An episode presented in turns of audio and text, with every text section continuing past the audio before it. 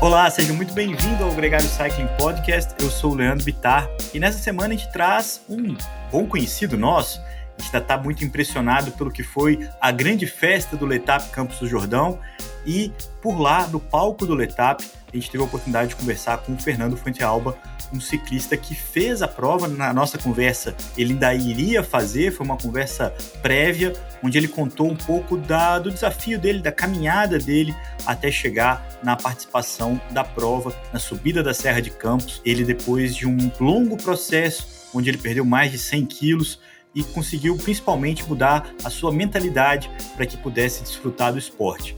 Essa conversa foi tão legal por lá que a gente decidiu trazer o Fernando aqui para o podcast também, para a gente conversar um pouco. É claro, a gente vai ter que retomar é, um pouco da, da experiência dele e também contar do que foi a prova.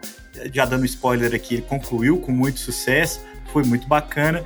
Fernando, muito bem-vindo aqui ao Gregário Cycling Podcast. Você já esteve com a gente ao vivo, agora com a gente mediado virtualmente, que também é bacana. Tudo bem, Leandro? Obrigado pelo convite.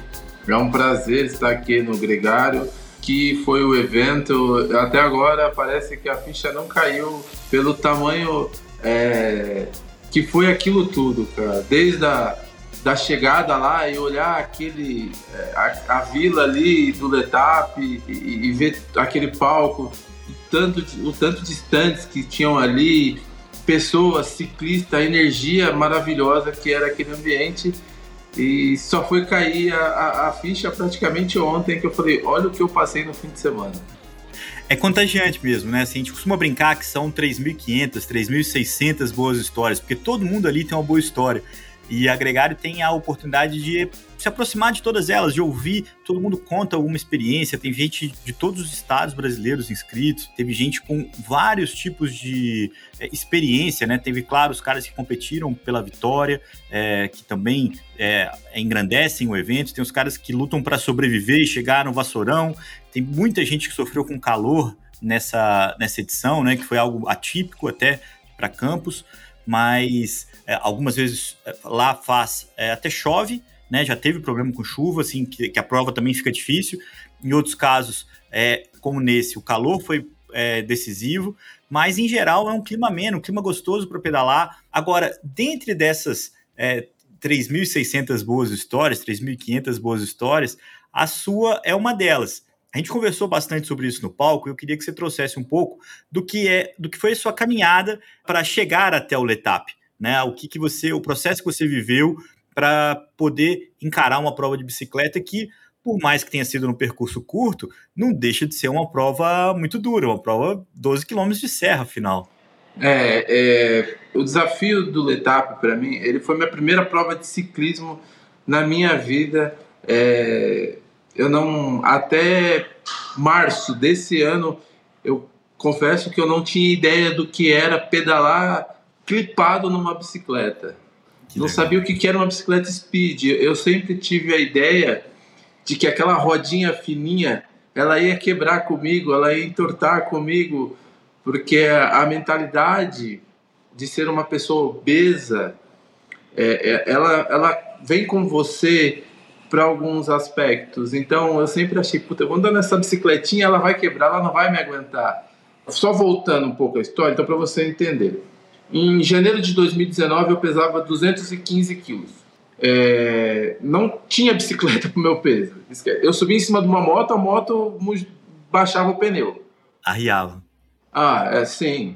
É, eu comecei a fazer as caminhadas, eu comecei a emagrecer, eu fui para um processo de emagrecimento sem cirurgia. Eu, eu, lembro que eu eliminei 20 quilos e eu fiquei muito exausto. Eu cheguei num momento que eu falei, eu cheguei em 195 quilos, fui até o médico e falei: olha, eu quero operar porque assim, eu não aguento mais.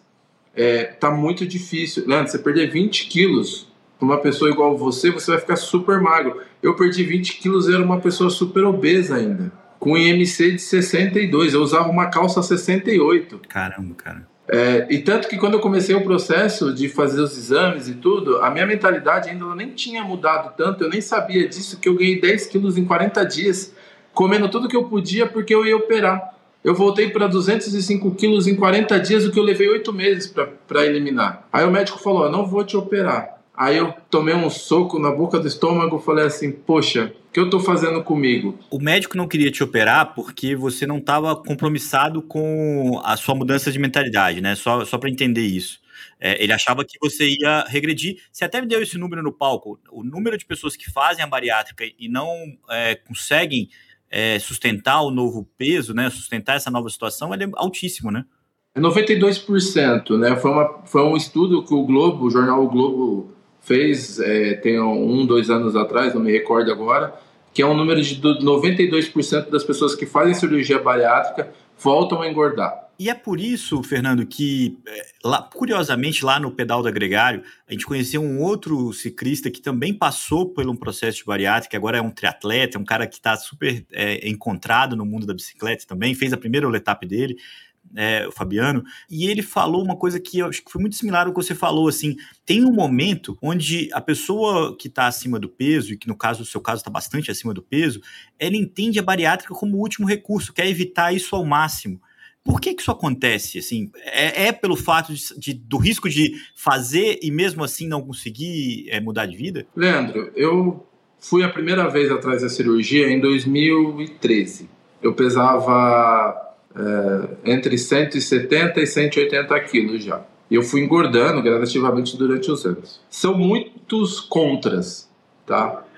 É, obviamente, ter uma qualidade de vida pós-bariátrica tem também. Só que é um compromisso para a sua vida a cirurgia, porque eu tenho todos os dias o compromisso de tomar meu multivitamínico, suplementar, sempre estar de olho no ferro, sempre estar de olho nas vitaminas, porque eu tenho uma baixa absorção de vitaminas por conta da cirurgia devido ao perfil da cirurgia que eu escolhi para mim, que é a bypass, que desvia, é, grampeia uma parte do meu estômago e desvia uma parte do meu intestino. Então eu tenho dumping também, que é a é, absorção rápida de açúcar e gordura no corpo. Mas até nisso é, eu tenho que prestar atenção, por exemplo, quando eu estou pedalando numa prova longa, eu preciso fazer reposição do gel, do carbo ali. Se eu escolher errado o carbo, pode me dar um dumping no meio da prova, que pode fazer eu ter um pico de glicemia alto me dá uma arritmia.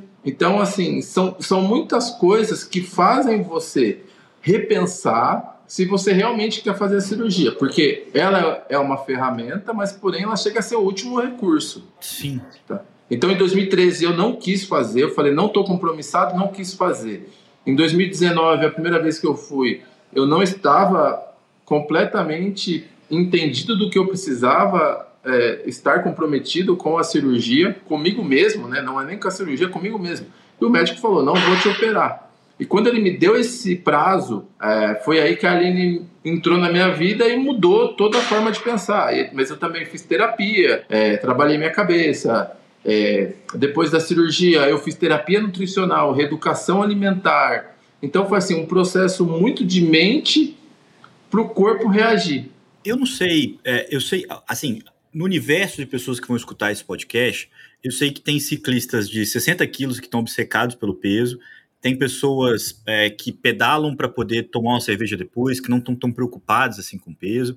Tem pessoas que gostariam de estar um pouco mais magras e, e, sabem a dificuldade que é de perder peso.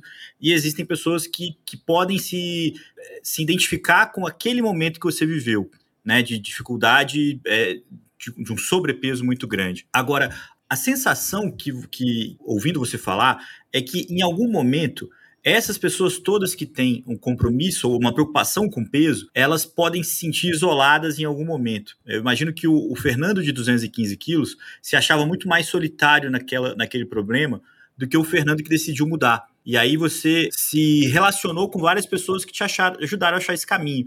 Qual que é a importância disso? de ter boas pessoas ao seu redor e tê-las sempre. Né? Você está falando da Aline desde o começo, tem o Regis, tem a comunidade do ciclismo. Mais do que a dieta em si, qual que é a importância de, desse, desse envolvimento para que essa mudança aconteça? Olha, eu passei por alguns episódios é, antes de fazer cirurgia, antes, quando eu tentava emagrecer, eu sempre achava um fator sabotador, né? É uma dor, ah, hoje eu não vou, tô cansado. Eu era um cara que gostava muito de videogame. Sofá, para mim, videogame é, imperava uma fase da minha vida. Aquilo, sabe, me transformou num cara muito preguiçoso, atrapalhou demais muita coisa na minha vida. É, eu vim de uma depressão em 2018, que eu fiquei um ano no sofá, olhando para a vida passar. Eu fui fazer uma caminhada uma vez e encontrei com, na época, dois colegas que eram amigos e eu falei, poxa, por que, que vocês não me chamaram para fazer caminhada? E eles disseram assim, porque você não, não nos acompanha. É, é óbvio que se eu estou contando isso para você, é um negócio que me marcou. Claro. É, eu, não, eu não conseguia é, fazer nada com excelência quando se tratava... Eu jogava vôlei, eu jogava futebol. Em 2015, Leandro, eu estava jogando futebol com, uma, com quase 200 quilos, cara. E hoje, toda segunda-feira, eu ia jogar futebol. E eu lembro que de umas últimas vezes que eu parei de jogar futebol foi porque meu telefone tocou. Eu saí do futebol numa segunda-feira para correr para um hospital porque meu pai, com 51 anos, na virada do aniversário dele, estava infartando. Eu perdi meu pai em 2015 com 52 anos. E nada daquilo fez eu mudar de vida, nada daquilo fez eu mudar de mentalidade. Para você ter ideia, quando você está numa situação de obesidade, eu não, eu não, eu não sei te falar o que as pessoas precisam fazer para ter o primeiro impulso, para ter aquela arrancada, para mudar a situação dela. Porque eu passei por N situações aonde eu vi as pessoas olharem para mim de maneira preconceituosa, eu vi pessoas olharem para mim é, com um olhar maldoso. Eu estava no mercado, eu vi as crianças fazendo piada comigo e os pais fica quieto. E nada disso mudou a minha mentalidade. E eu passei por N médicos, eu tinha plano de saúde, ia no médico, tentei emagrecer com remédio, tentei emagrecer sem remédio, com nutricionista, com todo jeito que você imaginar. Cara, nada daquilo me fez dar o salto que eu precisava. Quando eu cheguei em 19, depois de sair do sofá de uma depressão, depois de eu perdi uma oportunidade de emprego assinada uma carta assinada por um diretor da empresa, e a pessoa não me contratou porque eu estava obeso demais. Eu fui trabalhar de Uber sabe? Eu tinha um carro grande, porque se eu tivesse um carro pequeno, as pessoas não iam caber no carro. Assim, todas essas coisas fizeram, sabe, é, uma marca dentro de mim. Até chegar em 2019, realmente eu querer mudar. E aí, quando eu mudei realmente a mentalidade, eu fiquei treinando em casa, porque começou a pandemia, né? Já estava operado, estava com três meses de cirurgia, eu fui para academia, fiquei um mês, fechou tudo. E assim, a parte psicológica na pandemia foi a parte que mais me segurou. E os treinos dentro de casa, sabe? Eram treinos com corpo, com peso. Eu aprendi a me olhar, aprendi a entender. E quando voltou tudo, assim, em 2021, eu treinei 347 dias. E o restante do tempo para completar esses 365 foi os dias de descanso que eu fui obrigado a fazer. Mas eu fiz dieta, eu fiz tudo conforme mandava o, a regra ali do que eu tinha me colocado à disposição com muita musculação. Eu fazia muita musculação porque eu tenho uma flacidez grande por conta do meu tamanho e eu precisava ganhar músculo, ganhar músculo. E eu fiquei obcecado por isso, eu fiquei obcecado em ser disciplinado, eu fiquei obcecado em ter constância, eu fiquei obcecado em ter foco na minha saúde. Então eu passei por todas essas situações até chegar nesse momento de começar a pedalar. E eu coloquei uma meta para mim, que eu falei, quando, bom, quando eu chegar em 150 quilos, ali eu posso começar a pedalar. E aí coincidiu que esse amigo é, pegou essa minha vontade e me presenteou com o quadro da bike que ele trocou. E foi aí que começou a minha história com a bike. Agora, como foi? Eu imagino que, paralelo à sua motivação, a sua dopamina, a sua felicidade de estar tá, é, reencontrando, né? Como é que foi encarar as subidas? Como é que foi é, ganhar é, é, metros né, de, de, pedal? Como é que foi essa evolução até março, né? Até você chegar no, no seu desafio? Bom, eu comecei a andar de mountain bike, e aí eu comecei a, a, a, a sobe aqui e desce ali com muito esforço, era muito esforço, não era clipado, não era nada, muito esforço. Eu tive uma transição é, de academia, eu saí de uma academia de rede para ir para a Celta, que é a academia que eu frequento hoje. Nessa academia, eu conheci a bike indoor.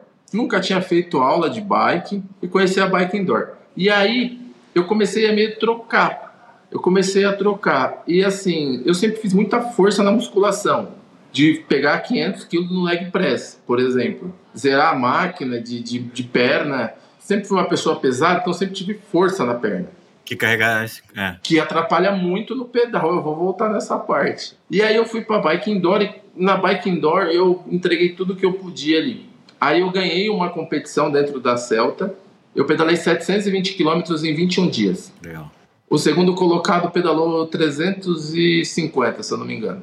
Então assim, e não foi que eu fui todos, eu fui todos os dias, segunda a segunda, mas eu pedalava por dia, assim, eu distribuí nesses 21 dias, tinha dia que eu pedalava 100, tinha dia que eu pedalava, sentava lá uma hora, uma hora e pouco e pedalava. E eu fui ganhando ritmo. Foi aí que o Regis, é, eu participei de um outro podcast em São Paulo, voltado para o esporte, e o cara falou, pô, por que você não vai pedalar na rua? Eu nunca tinha pensado. E aí passou umas três semanas, eu encontrei com o Regis na academia, o Regis faz parte é, da, das aulas indoor lá, é, inclusive a Cicriville é um, um, parceiro da Celta.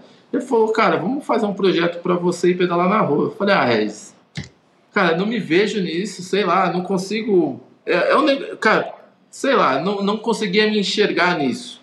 Eu falei, tá bom. E aí passou o final do ano e tal. Quando chegou janeiro, o Regis falou, ó, a bike, eu consegui a bike para você. Você vai pedalar. Eu falei, meu, o negócio tá ficando sério, né? Eu falei, bom, beleza.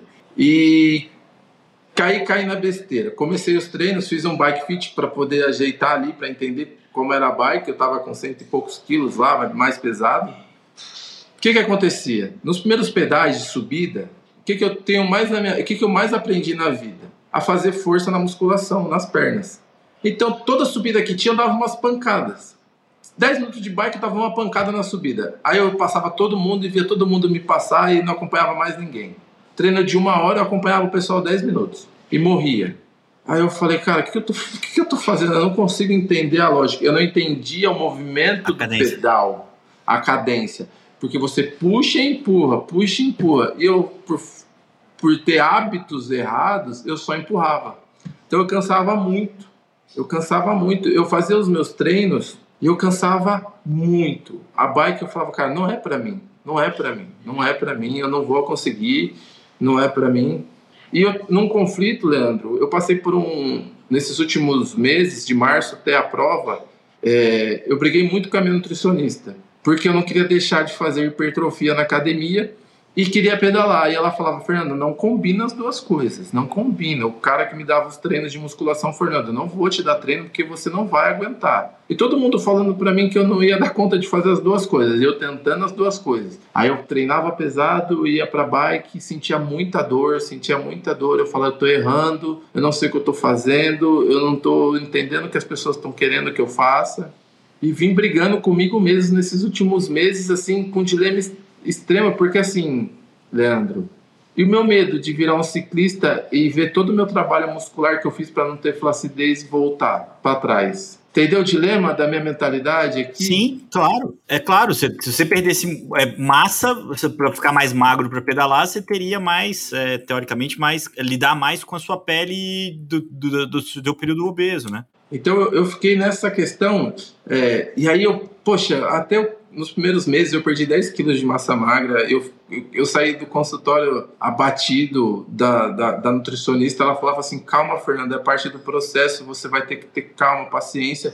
E eu conversava com a minha psicóloga. Minha psicóloga falava assim: você tem que decidir o que você quer. Faça a sua escolha e a partir daí você colhe os frutos e, e as consequências você vai arcar com elas e tá tudo bem. Se, se, se a coisa está te dando prazer, faça, sem ficar pensando muito que as consequências que vão vir são controláveis no futuro. Você, volta, você faz uma cirurgia plástica, no futuro você resolve isso. Mas você vai ficar num dilema entre pedalar, entre fazer musculação, entre se machucar. Porque eu, eu me machuquei mais no começo do que eu poderia querer, porque eu não queria aliviar de um lado, eu queria total resultado do outro. Porque é, tem um ponto nessa história que você me contou também lá no palco do Letap, é que, no fim das contas, com essa sua estrutura corporal, por ser grande, né, por ainda ser é, pesado, eu acho que você vai ser um cara grande sempre, né? E, e, e pela sua prática esportiva, você, você come bem. Você tem uma dieta é, com bastante caloria, assim, né? Então você não tem uma, uma restrição grande, você tem até que recompor isso, né? É, o que, que aconteceu? No primeiro letap, ou no primeiro letap, perdão, no primeiro treino em campos, eu senti muita fadiga e muita cãibra. Eu consumi, eu tomei um café da manhã que eu achei suficiente. Não sei te dizer se eu me hidratei adequadamente antes de ir para lá. Não estava frio, mas também é, não estava esse calorzão de domingo, mas também não estava frio, estava um tempo quente. Eu fui com uma, eu estava com uma segunda pele. Uh, eu lembro que eu parei ali na entrada do Machadinho, eu não fiz o Machadinho, eu fiz o percurso curto. E aí tinha um pessoal lá conhecido daqui de Alphaville, de apoio. Eu lembro que eu comi, eu parei, eu tomei mais água, aí eu parei por volta de uns 20 minutos mais ou menos, eu estava muito cansado. E eu subi a serra assim, muito, muito cansado. Quando eu cheguei no ponto de apoio do Letap, nesse fim de semana que eles estavam lá, eu sentia minhas pernas, assim, eu não tinha vontade de continuar, de tanta dor que eu sentia. Aí eu terminei, terminei o dia, assim, extremamente quebrado, fadigado. No dia seguinte eu senti muita dor, cãibra nas panturrilhas ali. Eu falava, gente, o que está acontecendo? Eu nunca senti tanta dor, assim, mesmo errando aqui, eu nunca senti tanta dor quanto eu senti naquele treino. E um treino que durou três horas e pouco em movimento, né, que eu acompanhei pelo Strava, e, e quatro horas e pouco no total. Extremamente desgastado. Falei, bom, consumi por volta de uns oito carbo gel, fora o que eu comi, e aí eu vou te dar o parâmetro. Quando eu contei isso tudo para minha nutricionista, aí ela, ela repensou como ela poderia fazer para a prova. Tanto que eu recebi uma, uma folha com todas as instruções que eu deveria fazer na semana da prova. Então eu comecei a me hidratar já durante a semana mais forte, com mais é, com algumas soluções de isotônico, é, comecei a me alimentar melhor, fiz refeições pesadas nos dias certos, refeições que eu poderia. É, essa parte de você falar assim, Fernando, você até repõe uma parte de alimentação, sim. É, eu sou um cara que fiz cirurgia há três anos e meio. O meu corpo aprendeu a se adaptar. Quando eu fiz o treino em campus a primeira vez, eu gastei quase 4 mil calorias. E a minha dieta, ela é composta de 3 mil calorias dia. É uma dieta alta até. Sim, então, acho um que cara, é... Para um cara que treina... Porque eu treino musculação também. Eu não abro mão de fazer musculação. Não abria, né? É, eu já vou chegar nesse ponto. Aí, tá bom. Quando eu fui fazer a prova esse fim de semana, já chegando na prova, na sexta-feira eu já estava bem, no sábado eu já estava bem, almocei bem, jantei bem, me tratei bem demais porque eu já esperava o calor. Eu senti muito calor durante a prova, estava muito quente, muito quente, principalmente quando, a gente começou a subir a Serra Velha, o sol estava pegando, queimando o asfalto ali. Só que, por outro lado, eu terminei a prova cansado, sim, porém inteiro eu não tive fadiga, não tive cãibra, não tive desidratação. É, eu subi a Serra Velha muito bem, independente do calor, eu subi muito bem, menos cansado, com mais cadência, ritmo legal. Fiz a prova é, de uma forma. Eu tirei uma hora do meu treino em, em movimento ali para a prova. Eu te vi na chegada. É impressionante como você chegou. Eu acho que eu, eu, eu chegaria extremamente mais acabado que você. Você estava ali inteirão. É, mas e seus tempos? Como é que foi seu tempo de serra? Você ficou feliz? Ah, eu fiquei. Eu não. Assim. Não sei se eu fiz a serra mais rápido. Talvez a primeira vez na empolgação. Por isso que eu me cansei mais do que eu deveria. Mas eu subi a serra com mais constância dessa vez. Eu não parei eu não parei. É, quero deixar aqui, assim, é, o Regis, o Fábio, a Damiana, o Edu e a Mari subiram comigo a serra, né? É, sempre me dando apoio.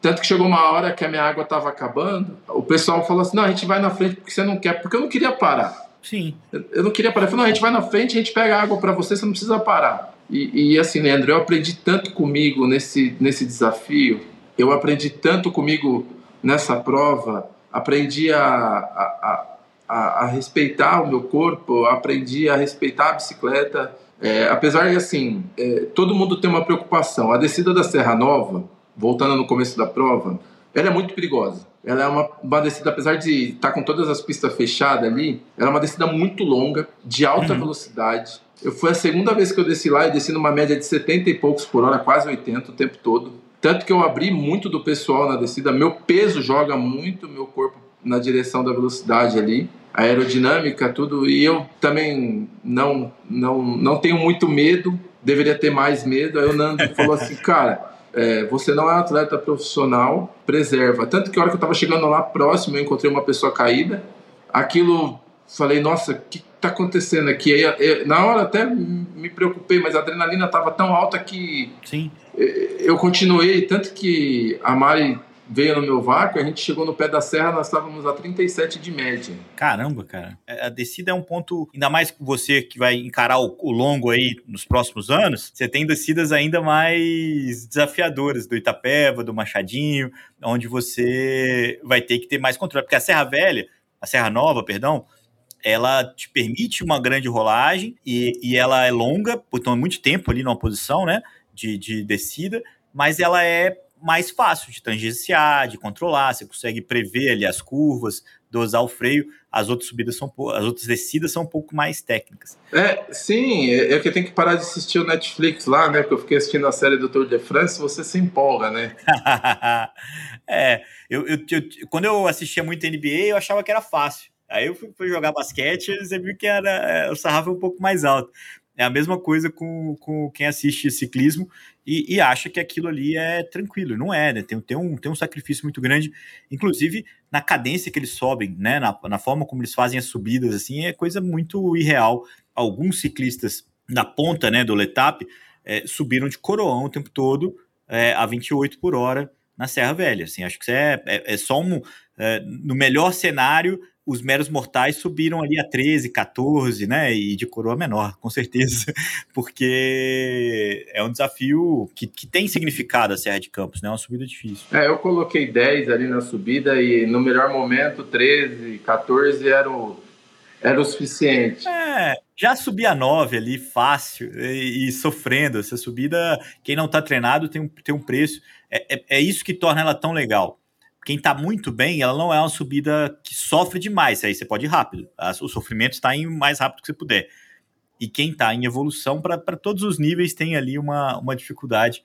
E é, e é por isso que é. Acho que até mais do que a Serra do Rio do Rastro, que também é uma subida mítica né, do Brasil, mas a Serra de Campos ela tem tanta graça, que você pode se divertir e se desafiar das mais diversas formas. A, a Serra, em específico, assim, a Serra Velha, ela é muito traiçoeira, né? Porque se você começar ela achando que você é dono dela, ela te engole na metade, né? Exato. E eu lembro que quando eu fui com o Regis, o Regis falava assim para mim, Fernando, guarda, porque você vai chegar na serra e ela vai te mostrar que o seu desafio não só vai começar quando você subir ela. Quando eu cheguei na serra, dessa vez eu subi respeitando ela. Diferente é, da outra vez que eu falei, pô, essa subida aqui, e aí eu pus força, aí eu sofri, não desci da bike. E dessa vez, na prova, eu vi muita gente descendo da bicicleta. E assim, eu senti muito orgulho de mim. E o Fábio, que é um amigo, falava do meu lado assim: Cara, olha, você tá super bem, olha quanta gente tá, tá sofrendo aqui com esse calor, tá descendo, não tá aguentando, e você tá aqui, cara, respira, você tá bem, continua assim. Leandro, eu olhava assim para frente, eu tava, é, eu tava numa luta comigo mesmo eu não via mais ninguém na minha frente, eu não via ninguém do meu, do meu lado, eu só conseguia. Parecia que eu estava. Não sei se você já assistiu um filme de moto que chama Corridas Clandestinas. É um filme bem antigo, que o cara, quando ele estava na corrida, ele só conseguia enxergar a frente dele, assim, como se tivesse um cabresto. Ele só se concentrava na pista. E eu só olhava para a pista para ver se não tinha gente, se não tinha buraco, se não tinha é, lombada. Eu só olhava para frente e eu só conseguia enxergar eu vencendo o cara que era obeso. Eu só, eu, é, é, é, tipo, isso me emociona porque assim, ninguém tem essa. É, é uma sensação que eu não consigo descrever para ninguém esse sentimento do que eu fiz ali por mim. Eu, é, eu, hoje eu fico pensando, poxa, por que eu não terminei a prova com os meus amigos? Por que eu não fui mais devagar? Porque quando eu cheguei nessa reta, eu queria tanto vencer aquele cara que ficou me segurando muito tempo no sofá, que eu só fui acordar dessa visão, assim, dessa chegada, quando eu ouvi as pessoas batendo nos painéis, e eu levantei a cabeça e eu vi a chegada ali, faltando 200 metros, e o, acho que era o Leandro que estava narrando também, Sim, Leandro. que ele falava, que ele falou: vem, Nando, vem superação, assim. Cara, e aí quando eu passei a chegada, eu lembro que eu. A Mari né, até fumou, eu, depois eu até postei esse vídeo. Cara, porque eu, eu, eu, minha cabeça assim no, no, no guidão e comecei a chorar. É, e eu chorava tanto, assim, o bombeiro veio falar, você tá passando bem? Você tá sentindo cãibra? Eu falei, não, eu tô emocionado. tô sentindo ótimo. Exato, tava me sentindo ótimo, mas assim, eu, eu senti uma emoção. Eu terminei aquilo muito mais pelo sentimento de não, não ser mais aquele cara que eu fui, sabe? Aquele cara que eu fui fez eu perder muito tempo da minha vida, fez eu perder muito tempo da minha saúde. E quando eu venci ali, eu venci, eu sou um vencedor quando eu venci a prova, eu venci porque eu estava competindo comigo mesmo. Eu não, as outras pessoas que estavam lá, o meu tempo não importava, a minha posição, nada importou. O que importava para mim é que eu estava vencendo um cara sedentário, uma pessoa obesa, uma pessoa que fumava dois maços de cigarro por dia, uma pessoa que bebia muito, uma pessoa que para se divertir precisava ter um copo de bebida alcoólica, uma pessoa que para ser legal precisava só estar tá em festa. Era isso o que eu passei nesses últimos meses, esses conflitos de saber se eu vou continuar pedalando, se eu quero fazer musculação. Eu cheguei ontem na, na eu passei ontem com a minha nutricionista. Eu um mês antes eu passei para ir para a prova e um mês depois, agora depois da prova, eu passei de novo para ver os resultados, para ver o que, que eu tinha que fazer e para planejar o meu meus próximos passos. E ela olhou para mim e falou: "E aí? Agora é a hora que você tem que decidir o que você quer". Eu falei assim: "Eu quero continuar pedalando". E a minha nutricionista falou ontem para mim, falou assim, Fernando, você é intenso e a bike é exatamente o que vai vai de encontro ao que você gosta, de intensidade, de ser uma pessoa que vive intensamente melhor pela sua vida, você quer sempre mais e mais resultado, então vai viver isso, que o ciclismo vai te trazer isso. É exatamente isso. E é, e é extremamente empolgante, assim, é um orgulho danado ver você falar essas palavras e, e, contar essa sua caminhada, mas eu acho que está mais do que nítido e claro do quanto que hoje você é um cara muito mais feliz e muito mais pleno com as escolhas que, que você tomou. Obrigado por essa chance de, de contar essa história aqui na, no Gregário Cycling. Muito obrigado você, Leandro. Quero mandar um abraço pro Álvaro. É, é como eu falei para você no palco aquele dia. Eu sei que o ciclismo é um esporte caro.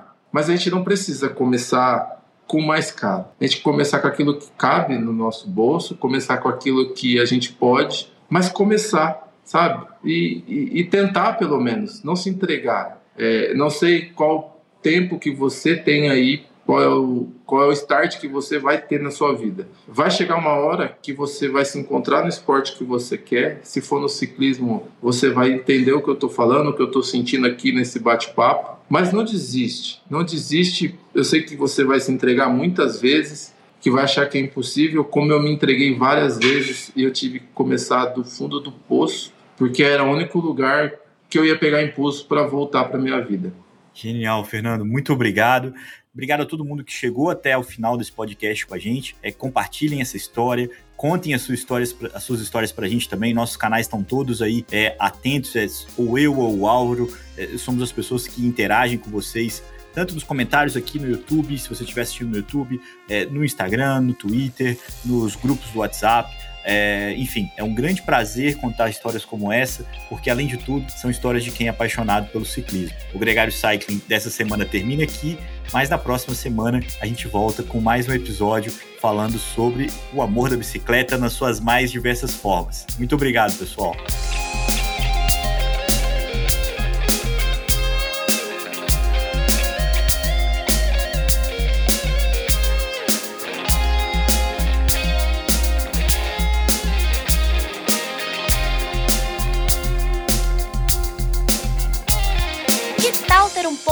Com a arte desse episódio. As ilustrações do Hudson Malta podem decorar sua casa. Entre em contato com a gente e saiba mais.